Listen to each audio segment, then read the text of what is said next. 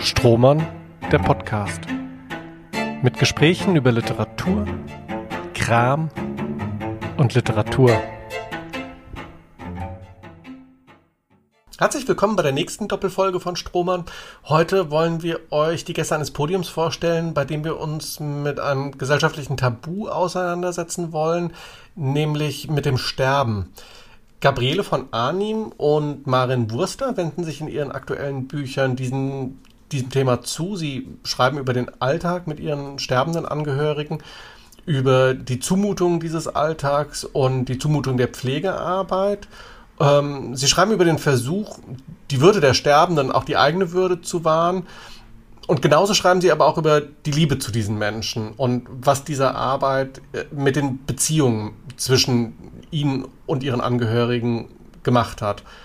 Und wir beginnen mit Gabriele von Arnim, die lange Jahre als Journalistin tätig war und für deutsche Zeitungen, Rundfunkanstalten, fürs Fernsehen gearbeitet hat. Und äh, in diesem Frühjahr ist bei Rowold erschienen das Buch Das Leben ist ein vorübergehender Zustand. Und da schreibt sie über die zehn Jahre, die sie mit ihrem Mann nach dessen Schlaganfällen verbracht hat.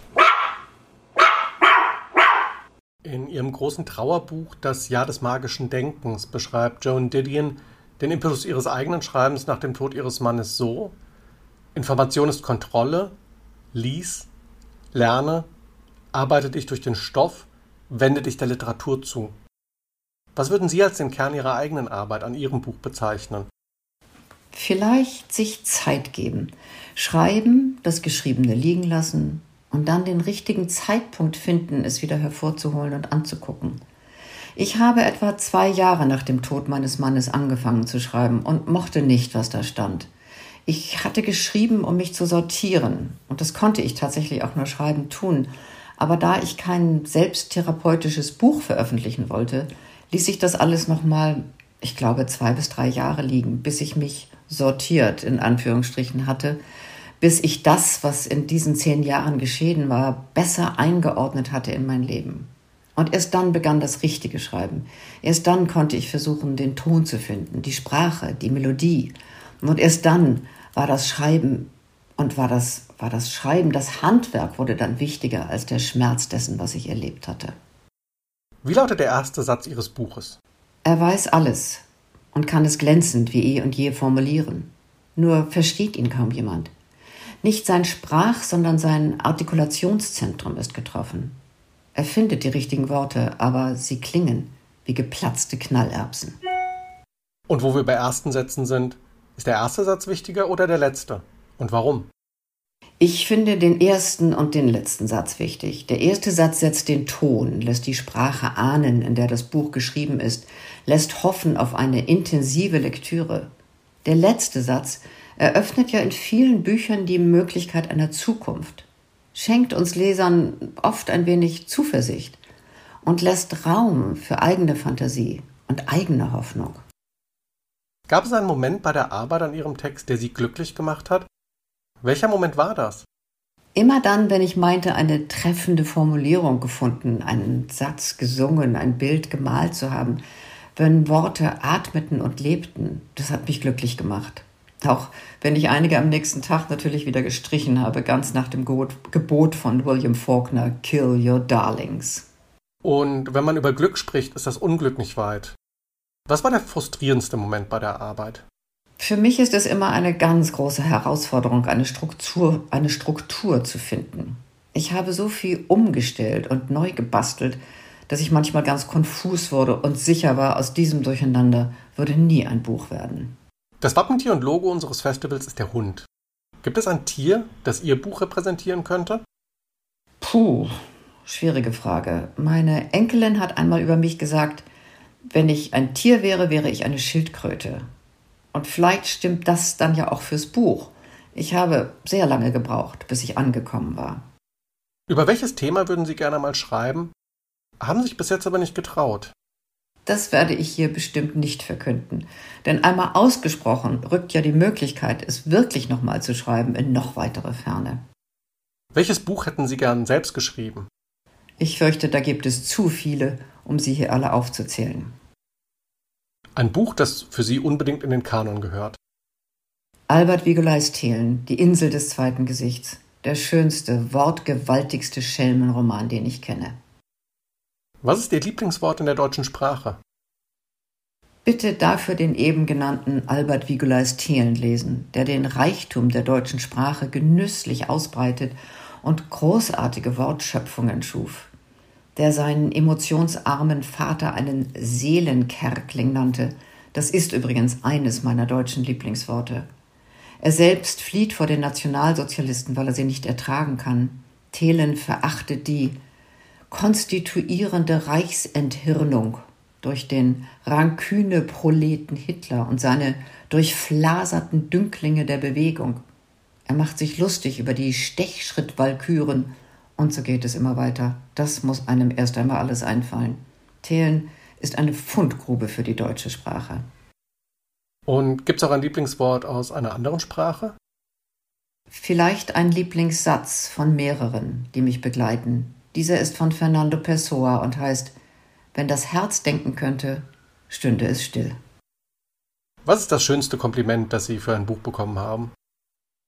Eine Leserin hat einmal erzählt, sie habe nach der Lektüre von Das Leben ist ein vorübergehender Zustand das Buch zugeklappt und gedacht, wenn die Frau sich eine Angstfrau nennt, dann schäme ich mich ab jetzt meiner Angst nicht mehr. Das hat mich natürlich riesig gefreut. Welches Buch hat Sie zuletzt am meisten begeistert? Tarjei Vessos, Die Vögel, der großartige Roman eines norwegischen Autors, der mehrfach gehandelt wurde für den Nobelpreis und dann etwas in Vergessenheit geriet und wunderbarerweise im letzten Jahr vom Googles Verlag neu herausgebracht wurde.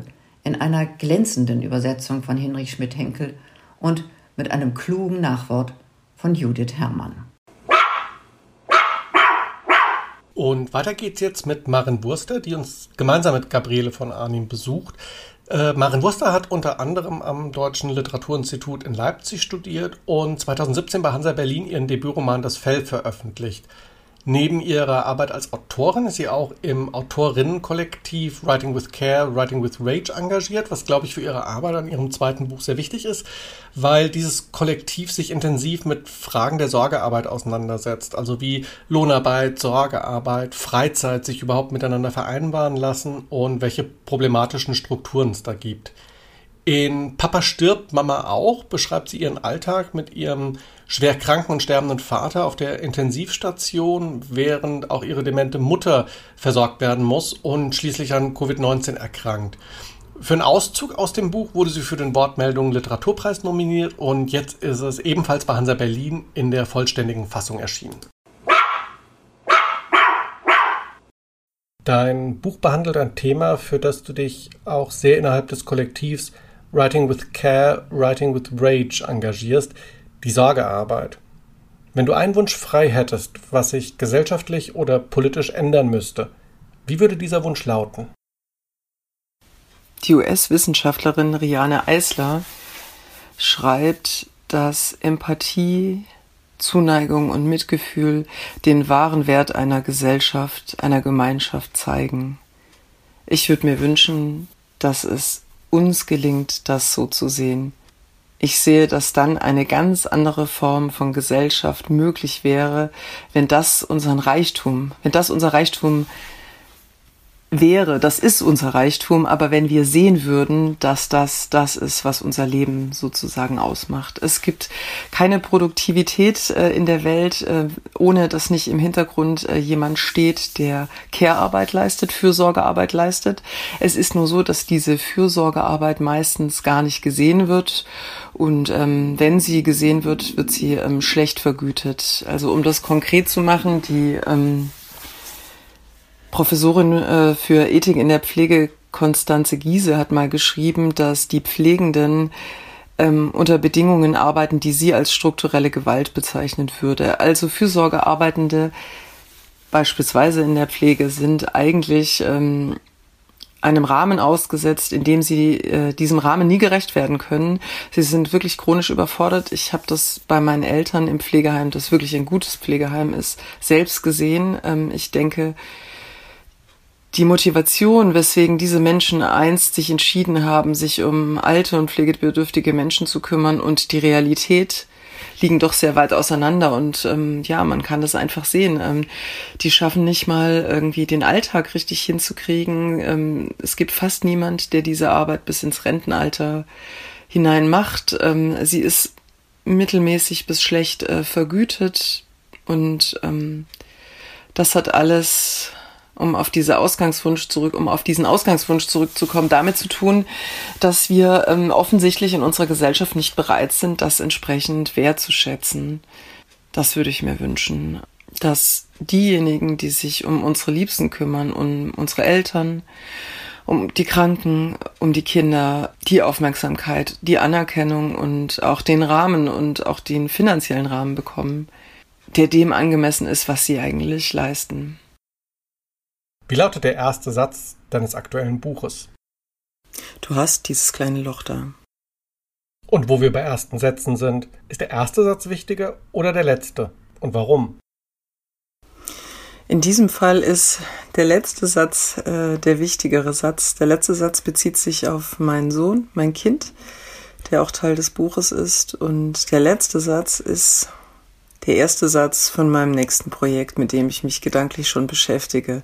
Das ist ein fiktionales Projekt. Ähm, es geht um eine Mutter, Sohn-Beziehung, ähm, eine gestörte Mutter-Sohn-Beziehung. Und insofern ist für mich gerade gedanklich und äh, erzählerisch dieser letzte Satz eigentlich der erste Satz eines neuen Projekts, der wieder eine große, weite Welt öffnet. Gab es einen Moment bei der Arbeit an deinem Text, der dich glücklich gemacht hat? Welcher Moment war das? Es gab viele Momente, die mich glücklich gemacht haben, besonders wenn das, was ich geschrieben habe, sich zu einem Gewebe im Roland Bartschen Sinne zusammengefügt hat. Also das Schreiben war wie ein Aufgreifen einzelner Fäden, die ich alle kannte, aber ich wusste nicht, wie das Gewebe aussehen würde, das dann entstehen würde. Und das war wirklich ein beglückender Moment, als ich selber Dinge gesehen und verstanden habe, von denen ich, bevor ich den Text geschrieben habe oder selbst noch während ich den Text geschrieben habe, nichts wusste oder sie, wenn, nur ganz schemenhaft und unbewusst da hatte. Also ich konnte auf den Text sehen und Dinge erkennen, die mir fremd waren tatsächlich auch. Und das waren wirklich extrem äh, beglückende Momente. Ähm, vor allem da ich ja autobiografisch geschrieben habe und tatsächlich, ja, wie schon gesagt, die einzelnen Fäden und Momente kannte, aber nicht das Gesamtbild. Und wenn man über Glück spricht, ist das Unglück nicht weit. Was war der frustrierendste Moment bei der Arbeit? Der frustrierendste Moment war der Vorschuss, den ich für das Buch bekommen habe.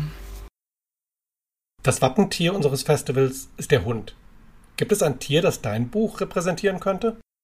Das Tier für mein Buch wäre der Luchs. Ähm, zum einen, da es ein wendiges und sehr schnelles Tier ist, das hier und dorthin geht. So habe ich auch mein Schreiben empfunden. Also dieses assoziative, rasche vom einen ins andere übergehende, diese Möglichkeit, ähm, das eine sofort ins andere wechseln zu lassen. Ähm, zugleich gefällt mir an der Wildkatze sehr, dass sie ähm, ja so unterschiedliche Gesichter hat, ein Einzelgänger ist, eine Einzelgängerin, ähm, im Verborgenen lebt. Und was mir auch gut gefallen hat, als ich mich dann mit dem Lux jetzt beschäftigt habe, ist, dass er immer wieder zu seiner Beute zurückkehrt. Und ähm, so kann man das Buch vielleicht auch begreifen, indem das Buch immer wieder um die gleiche Frage vielleicht auch meine Position als Kind im Angesichts des Verschwindens meiner Eltern äh, kreist und der Lux ist der, der da immer wieder hingeht und nochmal reinbeißt und nochmal ein Stück rauszieht und sich das nochmal äh, schmecken lässt und ähm, verdaut. Über welches Thema würdest du gerne einmal schreiben, hast dich bis jetzt aber nicht getraut? Ich würde gerne über den mentalen Wandel schreiben, der in den letzten eineinhalb Jahren ähm, sich vollzogen hat und sich auch immer noch vollzieht. Ich würde darüber gerne auch vielleicht gar nicht direkt, sondern transformiert in einer anderen Form schreiben. Die habe ich aber noch nicht gefunden und merke auch, dass es in mir noch einen Widerstand gibt. Ich traue mich noch nicht so richtig, das anzugreifen, weil es natürlich auch ein Was heißt natürlich, es ist ein vermintes Gebiet und ein äh, Gebiet, in dem ich auch ein wenig Sorge habe. Ich weiß es gar nicht, falsch verstanden zu werden. Ich traue mich einfach noch nicht. Kommt vielleicht. Welches Buch hättest du gern selbst geschrieben?